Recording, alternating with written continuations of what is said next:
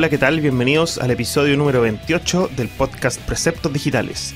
Mi nombre es Sebastián Barría y hoy hablaremos acerca de SEO, Search Engine Optimization. La música que escuchamos de fondo es de Hyperactive Child, una banda de un amigo mío, Gonzalo Farías, eh, guitarrista muy bueno.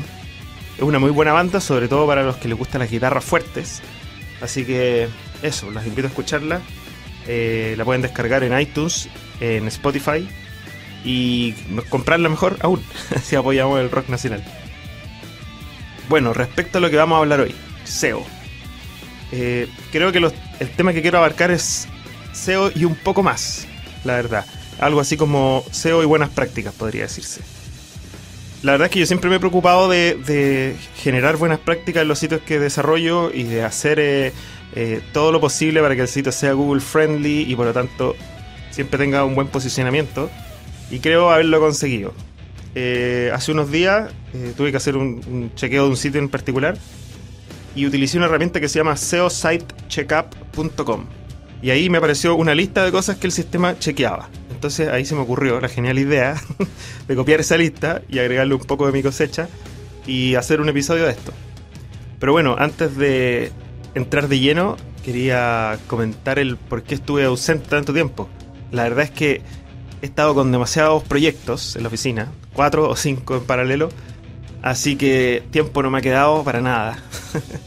y de repente llego muy cansado en la noche como va a ser el podcast, así que les pido las disculpas del caso, pero pero el deber es más importante que el placer a veces. Para mí es un placer hacer esto, hacer el podcast, eh, sobre todo si sé que estoy aportando a alguien. Así que siempre es bueno seguir recibiendo sus comentarios. Como por ejemplo el otro día, que no, tiene mucho que ver con el podcast en sí, con el contenido del podcast, pero me llegó un comentario de alguien que me decía que tratara de poner música que de fondo que, que fuese como más de gusto general. La verdad es que creo que la música es difícil que sea de gusto general y es difícil que sea música que le aporte a todos, así que o que les guste a todos. Así que la verdad es que pongo música que me gusta a mí, total la música igual va a ir de fondo, así que tampoco es, tan terrible escuchar un podcast con música que no sea de tu agrado. Eh, y si es de tu agrado, mucho mejor. Pero bueno, a mí me gusta la música, así que voy poniendo bandas de conocidos que encuentro que son buenas y creo que vale la pena que se difundan un poco más.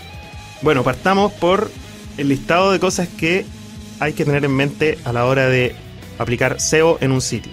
Es decir, de hacer buenas prácticas en el código o en la programación o en el servidor para que el sitio cargue más rápido, sea más eficiente y por lo tanto también tenga mejor contenido y mejores etiquetas y así los buscadores eh, siempre los tengan en mejor posición que el resto de los sitios. El primero es aplicar un buen title a la página. El title es la etiqueta que va dentro de las etiquetas head, que se llama title. Ahí lo que hay que poner, porque mucha gente que no lo sabe, o sea, yo, yo tengo la noción de que hay que poner cosas cortas, pero no me sé exactamente los caracteres, bueno, y ahora lo voy a averiguar. Son 70 caracteres. La idea también es que el title, dentro, por, ejemplo, si estamos en un blog, no sea siempre el mismo. En la home puede ser el título del sitio. Eh, pero una vez dentro, la idea es que si estoy en una noticia, el título del sitio sea el nombre de la noticia. La idea es que cuando yo busco en Google, siempre Google me va a tomar el, título principal como el title que yo tengo en la página. Entonces, si estoy en una página, no sé, de contáctanos dentro de mi sitio, eh, la idea es que el título diga, no sé, mi sitio contáctanos o contáctanos mi sitio. La idea es que la gente, eh, que sea descriptivo y que la gente sepa a lo que va a ir, a lo que va a llegar cuando le haga clic. El segundo punto, los meta tags. La verdad es que los puntos que tengo yo anotado acá y que voy a hablar hoy día son están desordenados, no es que tengan una lógica un orden en general. Pero bueno, los meta tags. Eh, existen dos meta tags que son los más conocidos, archiconocidos y que son como los, los claves, los esenciales, que siempre se habla, los keywords y el description. La verdad es que el keywords está obsoleto y hasta donde yo sé, ya nadie, ningún servidor, o sea, perdón, ningún buscador ocupa los keywords. Eh, al final igual no es malo ponerlo, pero la verdad es que yo no me cabecería mucho con el tema de los keywords. Finalmente son palabras separadas por coma eh, que aporten al tema de la búsqueda, pero en algún minuto se abusó tanto de eso que ya al final no valen. pero sí el description. Y la función principal del description es que, por ejemplo, cuando me buscan en Google, aparece el title de, mi, de la página que encontraron, que encontró Google, y abajo aparece el meta tag description, que lo ocupa para eh, mostrar una descripción corta de lo que se van a encontrar una vez que le hagan clic a ese link para llegar a nuestro sitio. El meta tag description eh, debería ser de un máximo de 160 caracteres. Otro tema muy importante, las imágenes. Que tengan todas alt, o sea, un texto alternativo. Esto es porque si la imagen no carga o se demora en cargar, mientras estemos esperando, el navegador va a mostrar un texto alternativo, es decir, lo que salga dentro de alt. Entonces, por ejemplo, si aparece el perfil de una persona, eh, la idea es poner imagen de Pepito, por ejemplo. Lo otro es que las imágenes tienen que estar optimizadas, o sea, si yo estoy mostrando una imagen de 200 por 200, la idea es que la foto sea de 200 por 200 y no de 1600 por 1600 y que el navegador la chique, porque finalmente le estamos sobrecargando el ancho de banda a las personas. Hay que pensar, por ejemplo, en la gente que se mete desde móviles, que ya sabemos que son muchos, que ellos finalmente a través de, usar el 3G o 4G de, la señal están sobrecargando en el fondo, cargando imágenes que son de un tamaño demasiado grande que es innecesario que sean de ese tamaño. Entonces, bueno, siempre es importante ahorrarle el ancho de banda a la persona y además producirle un placer al visitar un sitio y que en el fondo cargue rápido y no tenga que estar esperando 20 minutos para que cargue una página. Por eso es importante mantener las imágenes, los tamaños de las imágenes bien optimizados. Y también, obviamente, en el formato que corresponda. La idea no es guardar PNG con transparencia para todo. Los invito a escuchar algún episodio por ahí más atrás donde hablo de eso. Lo otro, también gráfico, es generar un favicon. No sé cómo se dirá en inglés, la verdad, favicon. eh, es la fotito en miniatura, que generalmente es de 16 x 16 píxeles, que está arriba en, las pestañitas del navegador, junto a la etiqueta de, al title de la página. En casi todos los servidores que yo conozco, con el solo hecho de dejar un archivo que se llame favicon.ico en la raíz del sitio, junto, a, junto al index.html, con eso ya el, en el fondo el navegador toma automáticamente esa imagen y la pone. Pero esto generalmente va acompañado, que también son como buenas prácticas entre comillas, va acompañado de un meta tag que avisa cuál es, le avisa al navegador cuál es el, el favicon que debería considerar. Pero bueno, lo importante es generarlo. Si no saben cómo generarlo, bastante simple. Hay que generar una imagen GIF de 16 x 16 píxeles y eso guardarlo. En internet, cosa de buscar Favicon Generator y hay un montón de, de sitios donde te pide, sube tu fotito, por ejemplo, el GIF, y él te genera el archivo .ico y uno lo descarga listo. Otra cosa bastante importante e interesante que puede aportar a los buscadores es en la etiqueta HTML escribir espacio HTML espacio lang como language L-A-N-G igual y algún idioma. Por ejemplo, es de español, ES. O si fuese el sitio en inglés, EN, etc. La idea es avisarle a quien esté viendo esta, esta página, que encargue la información, decirle que el HTML que se van a encontrar aquí es en idioma español. Por lo tanto, cuando uno pone en Google deseo buscar solo eh, páginas en español, es muy probable que utilice esta herramienta, o sea, en el fondo esta etiqueta, para poder distinguir de las páginas en qué idioma están. Y si no, me imagino que Google autodetectará el idioma. Pero bueno, siempre es bueno eh, ponerle en el fondo esta etiqueta. Otra cosa importante es tener títulos en la página. Eh, es súper importante para, para que Google navegue el sitio. En el fondo lo que hace Google es revisar el sitio de nosotros, mirar cada una de las páginas y ver el, en el fondo el código. Google no, no carga, eh, o no sé a qué nivel lo hará, de cargar los JavaScript posteriores al, al contenido de la página. Tampoco ya sabemos que Google no, revisa la página a nivel de humanos. O sea, en el fondo no hay un humano que mira la gráfica, si el sitio es bonito o feo.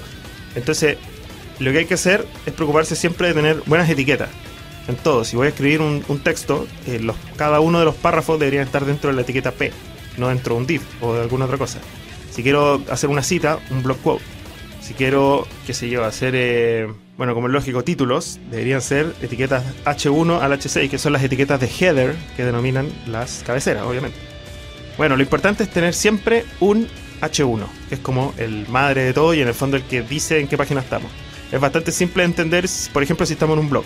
Cuando yo veo el listado de blog, el H1 debería ser listado de entradas, por ejemplo. Y una vez que toco cualquier entrada, el H1 debería ser el título de esa entrada. Por ejemplo, si me voy a la página de contacto, el H1 debería ser, obviamente, contacto, y así.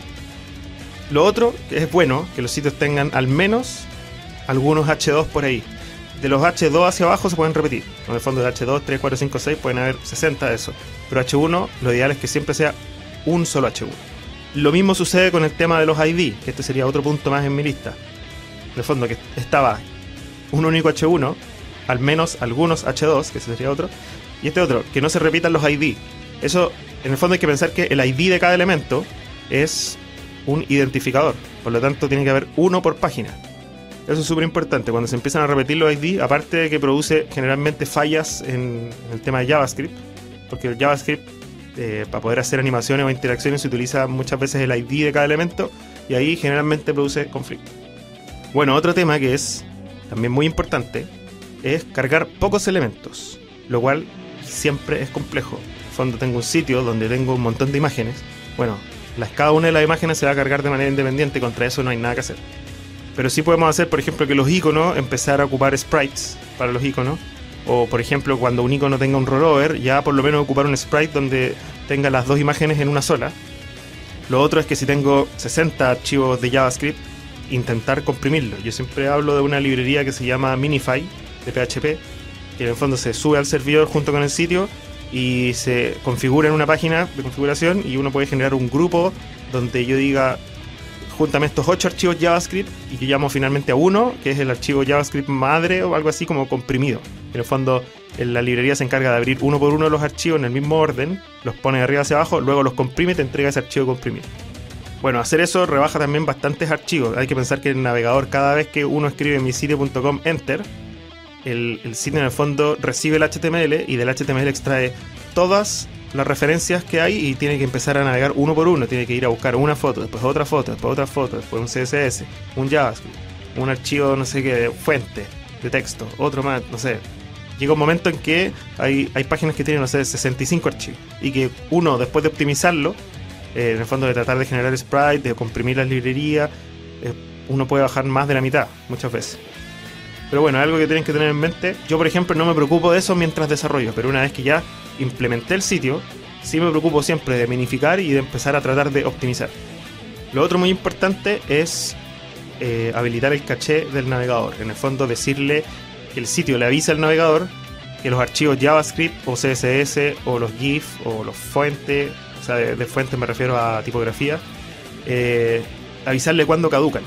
Para eso lo más sano es aplicar un módulo de htaccess, que podrían buscar en Google simplemente habilitar caché con htaccess y finalmente uno en un módulo le, le, definen una línea de código, le dice, ok, todas las imágenes y los CSS y todo, no sé, dale un mes, por ejemplo, de caché. Y con eso ya el navegador va a cargar más rápido. Cuando yo empiece a navegar entre páginas, se van a notar la diferencia que si avanzo una página, probablemente se demore en cargar porque no la tengan en caché, pero si vuelvo a la página anterior, las páginas cargan casi instantáneamente. Bueno, otro tema para ir avanzando más rápido. Usar URLs amigables. Eso aunque suena a esta altura ya obvio, eh, mucha gente no lo hace. Eh, o hay, por ejemplo, mucha gente que instala WordPress y, no habilita el tema de las URLs amigables, siendo que es súper, mega, hiper fácil. Así que bueno, el que no sepa cómo hacerlo puede buscar en Google, como siempre. Pero es bastante simple, si dos clics y se habilita. Lo que pasa es que la gente no, o no lo tiene en mente, o no se acuerda, o no sabe cómo hacerlo. Pero averigüen, es bastante simple. Y cuando uno desarrolla sitio, bueno, en algún minuto, a mí me pasó, por ejemplo, que en algún minuto me empezaron como a exigir, por decirlo así, eh, sitios que tuviesen URLs amigables y finalmente desarrollé un sistema buscando, buscando y probando en el fondo, hasta que logramos encontrar un sistema que fuese fácil de implementar. Bueno, cada uno tiene el suyo, así que en eso no me meto, pero lo importante es que se busquen la forma de poder generar sitios con URLs amigables. Otra cosa, que es como de perogrullo, eh, hay que validar el código. Nuestros códigos, cuando nosotros maqueteamos y armamos un sitio, hay mucha gente que no lo hace, pero deberíamos pasarlos por, no sé, uno se ingresa a validator.w3c.org, me parece que es, y hay un validador de HTML. En el fondo yo pongo la URL de mi sitio y él ingresa y lo revisa completamente. Si estoy trabajando de manera local, puedo copiar el código fuente, pegarlo en una ventana de text area que hay ahí y ponerle validar y él revisa. Entonces, por ejemplo, una de las cosas que te revisa es todas las imágenes tienen que tener alt. Así, así aprendí yo a que todas tienen que tener alt. Entonces ya llega un momento en que yo cada vez que escribo, incluso aunque esté haciendo pruebas en, en un navegador así para cualquier cosa, siempre IMG, SRC, bla bla bla, espacio alt de inmediato y aparece automático y esto ya lo tengo como robotizado el tema. Lo importante es que cuando hagan las cosas validen los códigos porque van a encontrarse con, con errores que en el fondo son muy simples de solucionar y que van generando mejor código y mejores prácticas. Otra cosa muy importante tener en cuenta que mucha gente no lo hace es si yo voy a maquetear una página, eh, tengo que tener claro si lo estoy maqueteando en HTML, 4 o 5 de lo mismo, o en XHTML. Porque en ambos casos hay diferencias de cómo se cierran las etiquetas. Y muchas veces, por ejemplo, yo me meto a, no sé, a Facebook, por ejemplo, a developers.facebook. Encuentro algún código que necesito, lo copio, porque me da el ejemplo ahí, y lo pego. Entonces resulta que mi página yo la había hecho en XHTML, pero el código que me dio Facebook es en HTML.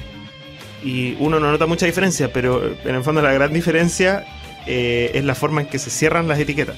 Por ejemplo, un meta tag, que en el fondo no se abre una etiqueta meta, se escribe al medio y se cierra, como en el caso de los P, por ejemplo, o de los div. Los meta tags son una sola etiqueta, que se autocierra, por decirlo así. En el fondo se, cierra y se acabó. No, no hay un eh, abro ya eh, slash meta tag y la cierro. Eso no pasa. Entonces, para esos casos, en el XHTML, XHTML, siempre se cierran con un slash y el signo mayor. En cambio, en HTML se cierran solamente con el signo. Fíjense en los códigos. Hay muchas veces que las etiquetas están mezcladas. Y bueno, pasarlo por estos validadores eh, lo que hace es que te va, te va a decir, o sea, hey, esta etiqueta no está, no está bien cerrada. Bueno, ahí hay una diferencia que muchos no la notan, pero lo importante es, como digo, hacer buenas prácticas. Aunque sea una tontera que no va a afectar en nada, igual son buenas prácticas. Otra cosa muy importante, generar un Google Sitemap. Si queremos ser amigables con Google, lo importante es decirle a Google qué páginas tiene que indexar y qué páginas tal vez no tiene que indexar. Si nosotros generamos contenidos nuevos para asegurarnos de que Google siempre los encuentre, lo bueno, lo mejor es generar un sitemap. por ejemplo, en el caso de sitios que utilicen plugins, como en el caso de WordPress, siempre hay plugins que hacen ese trabajo. Si no, podríamos hacerlo nosotros, tal vez manualmente para sitios que sean más estáticos o tal vez con alguna, algún código de programación. Lo mismo pasa con un archivo que va a la raíz del sitio al lado del favicon, al lado del index, que se llama robots.txt. Que en la práctica lo que hace ese archivo es decirle a crawler del buscador, por ejemplo en el caso de Google, crawler es como el, robot que está navegando, paseándose por los sitios. Entonces cuando llega a nuestro sitio, lo primero que hace es buscar un archivo que se llama robots.txt y en ese archivo va a decir, en el fondo quiero que tú indexes, no sé, todas estas carpetas o todas estas páginas, pero hay cosas que yo no quiero que indexes. Como por ejemplo el administrador de contenidos de mi sitio. O tal vez la carpeta donde tengo mis archivos PHP. O tal vez algo que sea, no sé, sensible. Lo bueno es que hay muchos buscadores que utilizan este archivo y le hacen caso. Lo malo es que hay muchos que no lo hacen. Y terminan indexándolo igual. Entonces no hay que basarse en el fondo en, creer que esto es algo como de seguridad entre comillas, sino que solamente buenas prácticas que van a permitir que al menos Google o algún otro buscador como Bing, por ejemplo, no se meta a, a esas páginas y en el fondo nos aliviane tal vez la carga en el servidor. Bueno, otra cosa importante, utilizar los Open Graph Tags. ¿Qué son los Open Graph Tags? Lo hablé por ahí en algún episodio anterior. Es utilizar los meta tags que solicita Facebook para poder decirle a Facebook en el fondo eh, cuál es la información que queremos que muestre de nuestro sitio. Son 5 o 6 meta tags que en el fondo uno les dice cuál es el title, cuál es la URL, cuál es la imagen que quiero que muestre. Entonces, cuando yo, por ejemplo, me meto a Facebook, quiero compartir mi estado que se voy a poner, visiten el sitio tanto, tanto, tanto, Facebook lo que va a hacer es que va a ingresar a ese sitio y va a tratar de obtener información. Si nosotros previamente le proporcionamos la información a través de estos meta tags, Facebook va a hacernos caso y va a mostrar lo que nosotros queremos que muestre. Por lo tanto, nosotros vamos a tener el control de la situación. Si es un, blog, por ejemplo, probablemente cuando entre al post va a mostrar eh, la imagen que hace referencia al post. Tal vez si es una página de contacto le podemos decir que muestre el logotipo de la empresa, no sé.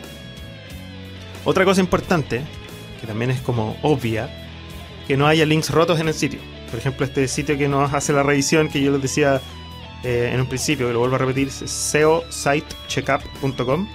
Revisa que no existan links rotos, porque en el fondo si hay links rotos puede verse a que hay un problema de programación o tal vez eh, que en el fondo estamos apuntando a sitios que ya están obsoletos. Entonces, bueno, lo importante es que no haya links rotos porque si no en el fondo nos baja el puntaje entre comillas de probablemente de algún buscador y, y estamos haciendo malas prácticas al final. Lo importante es siempre corregirlo.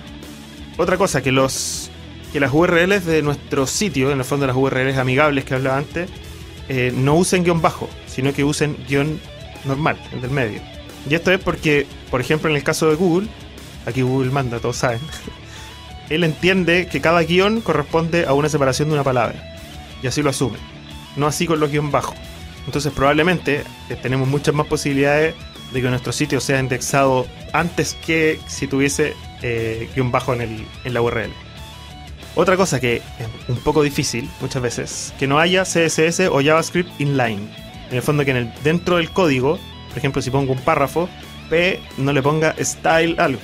O por ejemplo que si genero algún código y abajito y después, después del código yo necesito llamar a un JavaScript, la idea es que esté en el archivo de funciones de JavaScript. Y no directo en el código HTML. Porque también no se puede hacer que el sitio se demore mucho en cargar, pensando en que hay mucho HTML. Claramente, si hay poquito y no influye, está bien. Así que bueno, esos son nuevamente buenas prácticas, pero que van a criterio de la persona que programa. Otro punto importante, que no haya tags obsoletos. Hay etiquetas, no sé, por ejemplo, B, la etiqueta de bold, que funciona bien, pero que a esta altura ya está obsoleta, ya no se usa porque en algún minuto se reemplazó por la etiqueta strong. Bueno, hay varias etiquetas que muchas veces se usan, sobre todo la gente que programa hace mucho tiempo, o que no, que no se preocupa de mantenerse actualizado, eh, hay etiquetas que quedan obsoletas. Ese validador que yo hablaba antes de la, de la W3C nos va a decir de inmediato si estamos utilizando etiquetas obsoletas o no. Así que, bueno, es un tema fácil de solucionar también. Lo otro importante es que tampoco haya frames, o tratar de que haya lo menos posible, a menos que sea algo muy necesario, ni tampoco estructura en base a tablas. Como decía antes también, eso en el fondo no es las tablas siguen siendo, siguen estando no obsoletas, pero hacer sitios donde la estructura esté armada en base a tabla, sí está obsoleto. Preocuparnos de que los sitios tengan algún sistema de medición o que estén integrados, ojalá, con Google Analytics. Así de esta manera Google va a poder saber qué sitios son más populares, qué sitios tienen más visitas y de alguna manera cruzar esos datos. Esa es mi teoría, como en el fondo Google no, no dice cuál es su fórmula, yo sí creo que influye eh, los sitios que tengan instalado Google, Analytics porque también le dan más datos a Google. Me imagino yo que le dará un poquito más de prioridad. Pero bueno, no tengo cómo asegurar eso, así que no se preocupen mucho. Pero sí es bueno para nosotros y para nuestros clientes saber las visitas que tenemos en el sitio.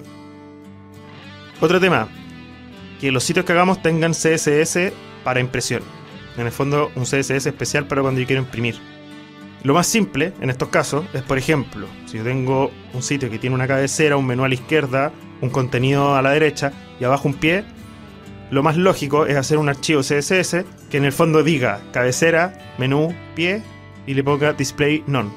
Por lo tanto, cuando yo vaya a imprimir, la impresora va a detectar esos CSS y por lo tanto me va a imprimir solamente el cuerpo y no cada uno de, de los elementos, no me va a imprimir una cabecera que no necesito, ni un menú que no necesito en una impresión.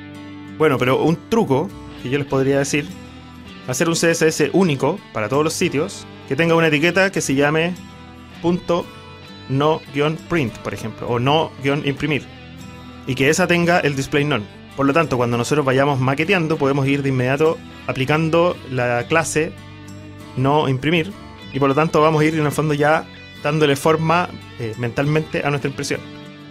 Obviamente, esto tiene que ir en un CSS aparte, que en el fondo sea para media print. Porque si no, si es que simplemente hacemos una etiqueta que se llama no imprimir, eh, ningún buscador, ningún, por ejemplo, este sitio SEO Site Checkup, en el fondo él lo que hace es ver si es que tenemos CSS para imprimir. Él no sabe, no busca una etiqueta que se llame no print o, algo así. Como yo les decía, cuando trabajamos con archivos minimizados, con esta librería min.php o, o bueno, en algún otro lenguaje habrán otras librerías, lo que estamos haciendo finalmente es generar solo un archivo, pero ese archivo entre medio va a cargar el archivo para imprimir y este archivo debería tener, en el fondo debería decir media, print y darle las instrucciones que correspondan. Otra cosa más, también obvia, que el sitio no tenga errores de CSS y de JavaScript. Cuando uno maquetea los sitios o los programas, uno tiene que preocuparse de que el resultado final no tenga errores. No tenga errores de CSS, no falten imágenes, tampoco tenga errores de JavaScript y sobre todo hay que revisarlo en varios navegadores en los Explorer, tal vez un poco más antiguo, Explorer 8 por lo menos, porque hay mucho JavaScript que uno genera o librerías que uno instala y que después se da cuenta que en otros navegadores no funcionan. Otra cosa muy importante también, que el código que nosotros generemos, el HTML, sea menor a 30 kilos. Sería lo ideal. Hay sitios que tienen mucho más contenido y claro, llegan a 50. Pero si, si nuestro HTML pesa 120 kilos o, o quizás más, de antemano tenemos que saber que algo raro está pasando. Un sitio bueno, bien optimizado, aunque tenga mucho código, a pesar, qué sé yo, 50 kilos, 60, lo más, no sé.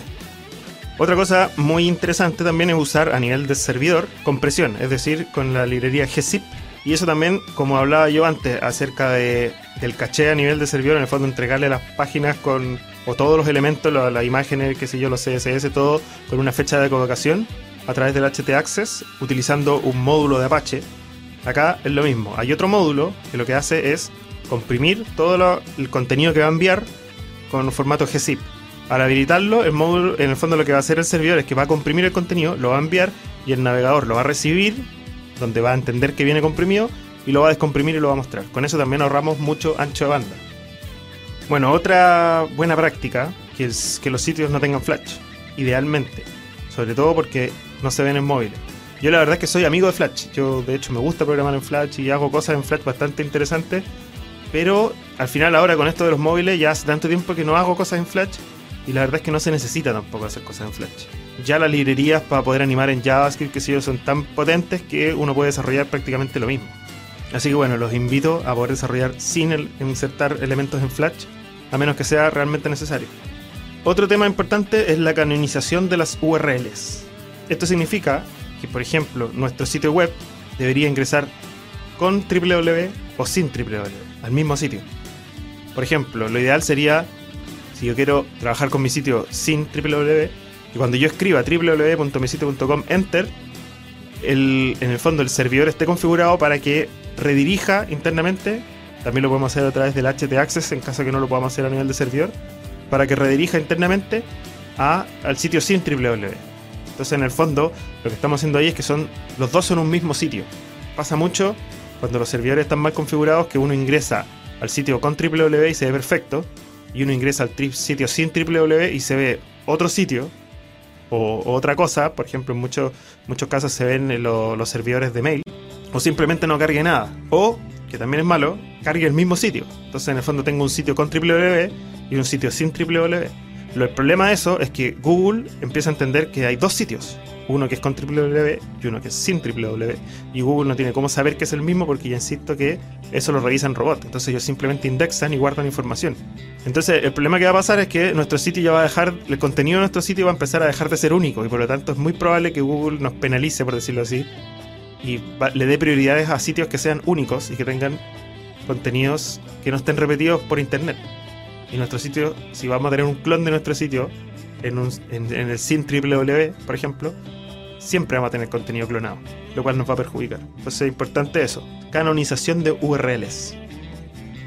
Bueno, otro tema que también se puede dar que se puede hacer que es bueno en el fondo es a nivel de htaccess deshabilitar el server signature. Es bueno porque en el fondo lo que estamos haciendo es que si ustedes abren, por ejemplo, eh, la consola de cualquier navegador, se meten a la parte donde diga red y, carguen cualquier página, se van a, van a ver que ahí les muestra todos los elementos que carga. Y si le hacen clic a cualquiera de esos elementos, van a ver que te muestra información de esos elementos. Y la información de esos elementos, por ejemplo, dice cómo es el servidor de donde se están descargando. Entonces, si me dice la versión del servidor, el nombre, el, software que está usando y todo, en el fondo le estamos dando información a los hackers para que se les haga más fácil el trabajo. Entonces, al deshabilitar esto del server signature, lo que estamos haciendo es que el servidor no firma, finalmente no le pone sus datos a los archivos que entrega. Y por lo tanto le hacemos un poquitito más difícil el trabajo a un posible hacker. Y bueno, también vienen menos datos y por lo tanto siempre ahorramos ancho banda. Otra cosa de seguridad importantísima es que no se pueda navegar por los directorios. Nuestras páginas, nuestros sitios no pueden dar la facilidad de que se naveguen. Por ejemplo, ¿qué pasa si ustedes suben un sitio? ¿Han probado qué pasa cuando se meten a la carpeta donde están los CSS? No, eligen un archivo, sino que se meten a la carpeta simplemente, el navegador que hace les muestra la lista de todos los archivos CSS que hay ahí o les dice permiso denegado. Lo importante es que diga permiso denegado, que no deje que nosotros podamos navegar por las carpetas. Eso se hace en el archivo htaccess también, hay una cosita que dice más indexes o menos indexes. Al ponerle menos indexes le estamos negando que indexe las carpetas. Pero si le ponemos más indexes, o tal vez no le ponemos nada y el servidor viene configurado con más indexes por defecto, lo que va a pasar es que me voy a meter alguna carpeta y me va a listar todos los archivos que hay ahí de manera pública. Y eso finalmente, en los casos tal vez de imágenes o CSS no es tan complejo, pero sí es complejo en los casos donde hay archivos PHP o archivos de programación, porque en el fondo le estamos dando nuevamente a los hackers mucha información. Otra cosa que me apareció cuando yo hice esto del SEO Site Checkup, eh, en algún minuto me decía que yo deshabilite Leave www-perl access test. la verdad es que nunca lo había escuchado, así que estuve averiguando y bueno, es bastante simple. Eh, en el archivo htaccess simplemente hay que copiar dos o tres líneas de código que yo las voy a dejar acá en los comentarios y listo, problema solucionado. Se supone que eso, eh, bueno, hay que averiguar, yo la verdad lo leí por ahí, por ahí ya me di cuenta que era alguna falla de seguridad eso en el fondo permitiría, ah, dejaría abierta una puerta para que los hackers pudieran pasar. Pero bueno, copiando este código nos evitamos el conflicto. Otra cosa importante es que no haya emails en formato plano en el HTML. Lo que se hace, incluso yo para poder probar lo he hecho, me metí una vez, descargué una aplicación que lo que hace es que se mete a las páginas y revisa todos los emails que hay escritos en esa página. Entonces, por ejemplo, yo me metí a un directorio para probar, para ver qué pasaba, entonces cargué una de las páginas, abrí este programita, le copié la URL y se la pegué y el programita empezó a navegar página por página y empezó a robarse todos los correos que encontraba. Y de repente lo dejé ahí un rato, vengo a ver y tenía, no sé, 10.000 correos porque empezó a navegar entre páginas y encontraba listados con, no sé, con empresas de doctores, no sé, 2.000 correos de doctores. Entonces empecé a ver que es tan fácil, o sea, ¿por qué, por qué, es, ¿por qué después nos llegan los spam? y nosotros por el hecho de tener una, página o un sitio se nos empieza a llenar de spam el correo. Bueno, por ese tipo de cosas es, por ejemplo, la gente que hace malas prácticas se roba todos los mails y empiezan a mandar mail en el fondo de spam. Así que bueno, lo importante es que nuestros sitios o donde nosotros o el sitio donde nosotros publiquemos nuestro correo eh, hay que intentar de que no sean de acceso público ni tampoco que sean fáciles de robar. Para eso lo que se hace es que se ofusca los correos, como se llama. Pueden buscar en Google también ese concepto. Y lo que hace, lo que hacen finalmente, por ejemplo, no sé, ponen mi correo, luego reemplazan el arroba por un spam o por algún otro elemento y ponen no sé cuánto.com. Y lo que se hace es que con JavaScript, una vez que se carga la página, posterior a eso, se aplica en el fondo una función de JavaScript que reemplaza lo, todos los spam class arroba, por ejemplo, por decir cualquier cosa, los reemplaza por eh, un arroba de verdad. O les mete un arroba adentro y así aparece el arroba. Pero bueno, esa es una de las miles de formas. Los otros lo hacen con imágenes, algo similar, qué sé yo. Bueno, lo importante es que nosotros no le hagamos fácil y no le, no le facilitemos al final a, a la gente que hace malas prácticas, porque estos no son hackers, que se roben los mails de las páginas y empiecen a mandar spam. Lo otro muy importante, y que a esta altura ya es prácticamente necesario, es que el sitio que hagamos esté optimizado para móviles al menos que se vea decente en móviles. Bueno, hace poco, relacionado a esto, Google anunció que le iba a dar prioridad a los sitios que estuviesen optimizados para móviles. Y eso generó un, bueno, un gran debate ahí, yo he leído varias versiones del tema, pero lo lógico que va a hacer Google es que cuando yo haga búsquedas, probablemente va a empezar a darle prioridades si tengo dos sitios y uno de esos sitios está optimizado para móviles y otro no, probablemente Google le dará un puntito más al que sí está optimizado para móviles y lo va a empezar a mostrar antes. Aparte de eso, lo obvio es que hay un montón de personas ahora que ingresan a través de los celulares a los sitios, por lo tanto tenemos que preocuparnos de qué va a pasar. Por último, saber qué va a pasar y, decir, ok, vamos a corregir esto, o en la página más importante, no sé, la de contacto, por ejemplo, facilitémosle la cosa, o en la home, o hagamos una versión móvil o una versión responsive. Así que bueno, es importante tener ese tipo de cosas en mente. Y el último elemento que tenemos en esta lista larga es usar los microdata schema. Eso en el fondo son eh, no son meta tags necesariamente, son es como un conjunto de, etiquetas o de atributos que se le ponen a las etiquetas que sirven para poder avisarle, por ejemplo, a Google cuando uno hace búsquedas, avisarle de qué tipo de elementos estamos hablando. Por ejemplo, si se fijan en Google, cuando ustedes buscan, no sé, restaurantes, van a ver que hay muchos resultados que aparecen los restaurantes y aparecen con una cantidad de estrellitas. Eso es porque eh, son sitios en que la gente hace calificaciones, qué sé yo, y esos sitios tienen esos microdata y Google los lee, los interpreta y lo aprovecha de mostrar en los resultados de búsqueda. Entonces, si, no sé, vamos a desarrollar una tienda online, por ejemplo, podemos preocuparnos de agregarle ese tipo de elementos para que los, productos, la ropa, qué sé yo, aparezca indexada en Google con ese tipo de, datos. En el fondo aparezca con la estrellita o aparezca tal vez con el precio, porque nosotros le podemos decir qué tipo de, de producto es, por ejemplo. Bueno, para eso, nuestro amigo Google nos puede dar más información al respecto, a los que estén interesados. Bueno, eso es todo. Me salió más largo de lo que pensaba el episodio, pero la música nos alcanzó. bueno, y como siempre, los invito a todos a seguir al podcast, a recomendar el podcast, a dejar sus calificaciones en iTunes y a estar conectados, a mandarme su feedback y sus comentarios al respecto del sitio. Un abrazo a todos, que estén bien y nos vemos el próximo episodio.